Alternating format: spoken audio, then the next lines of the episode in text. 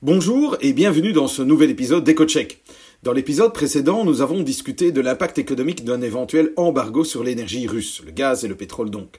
Entre-temps, en fait, de grands instituts de recherche allemands ont publié une étude qui confirme largement l'analyse que nous avions faite, donc n'hésitez pas à écouter, voire même à réécouter notre précédent podcast, il est toujours d'actualité. Dans cet épisode, nous allons parler des nouveaux problèmes dans les chaînes d'approvisionnement mondiales. Mon nom est Philippe Ledan et je suis expert économiste chez ING Belgique. La pandémie et le confinement qui l'a accompagné n'ont pas seulement provoqué une forte baisse de la demande de biens et services. Elle a également réduit l'offre, car de nombreuses usines ont été fermées et ont été contraintes de produire à un rythme plus lent en raison du manque de main-d'œuvre. Lorsque la campagne de vaccination a progressivement relancé l'économie, l'offre n'a pas pu suivre immédiatement, d'autant plus que la demande reprenait de plus belle. Et en outre, dans certaines parties du monde, ces pays étaient encore aux prises avec le Covid, ce qui signifie que les composants nécessaires pour la fabrication de toute une série de choses que nous produisons, eh bien, ces composants ne nous parvenaient pas. Il suffit de penser à la pénurie de microprocesseurs euh, qui a fortement freiné la production dans l'industrie automobile, entre autres.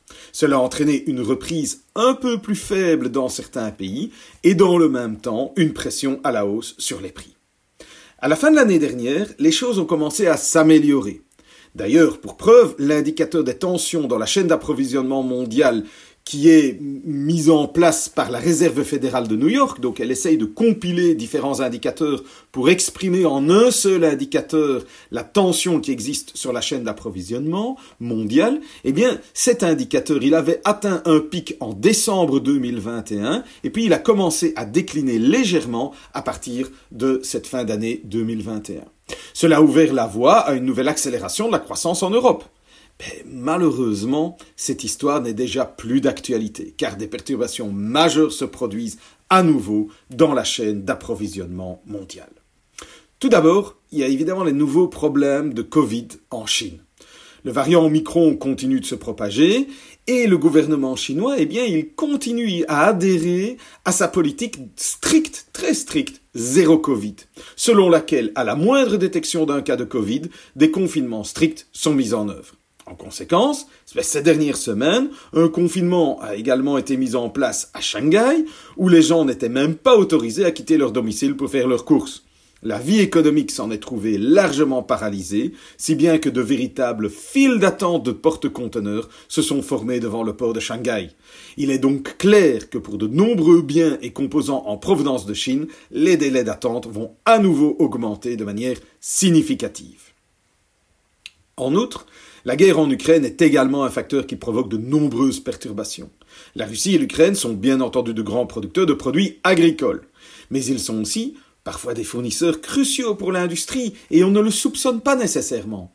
Par exemple, 70% du gaz néon de haute qualité utilisé dans la fabrication de semi-conducteurs provient d'Ukraine.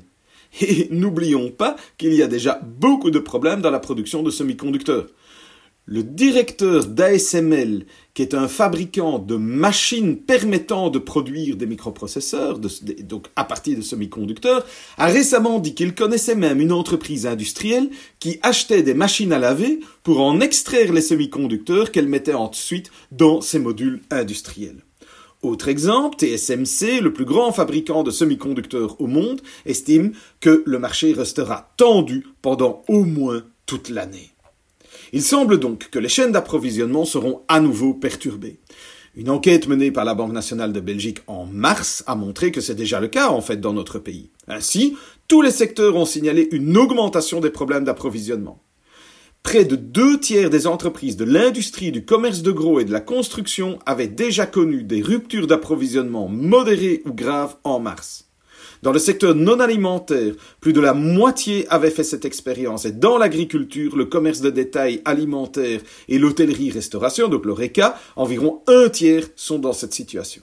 Selon les entreprises interrogées, les plans d'investissement pour les deux prochaines années, et ça c'est aussi très important, seront réduits de 12% en moyenne en raison des problèmes d'approvisionnement et bien sûr de l'augmentation des coûts des composants et de la main-d'œuvre. Parce qu'évidemment, quand on a des problèmes d'approvisionnement, Il y a un problème de volume, mais n'oublions pas que ça se traduit également par des tensions sur les prix.